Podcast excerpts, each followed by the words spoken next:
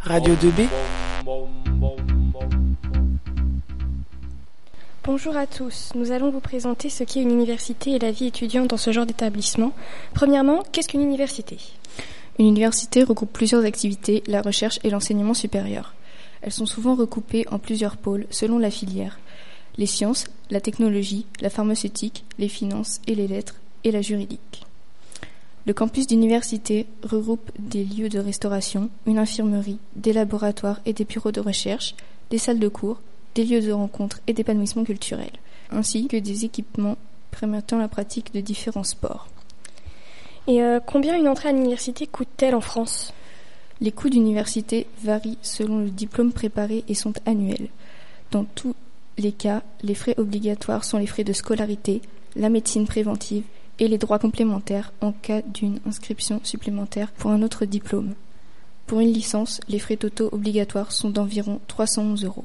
Pour un master, il faut compter environ 429 euros et 656 pour un doctorat HDR, habilitation à diriger des recherches. Euh, et une entrée euh, à l'université est-elle sélective? L'entrée à l'université n'est pas sélective. Si on a son bac, on peut être admis dans pratiquement n'importe quelle filière sans être sélectionné au préalable. As-tu un exemple d'université à nous donner?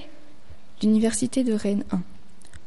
Pour un cursus licence, il faut compter environ 189 euros. Pour un master, 261 euros. Si l'on choisit un doctorat, il faut compter 396 euros. Et pour un diplôme d'ingénieur, 615 euros. L'Université de Rennes enseigne les sciences et la technologie, la médecine, la pharmaceutique, l'odontologie, le droit, l'économie, la gestion et la philosophie. Le campus de Rennes 1, Beaulieu, a plusieurs lieux de restauration. L'un des plus appréciés des étudiants, des chercheurs et des professeurs se nomme le Diapason. Le campus comporte également une grande imprimerie. Il y a des collections de zoologie, de géologie et paléontologie, la collection d'herbiers n'est que très rarement accessible au public. Les étudiants peuvent travailler sur le campus en aidant les attachés aux collections, par exemple.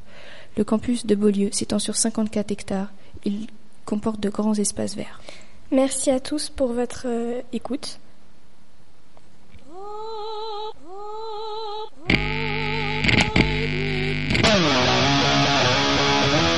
Radio 2B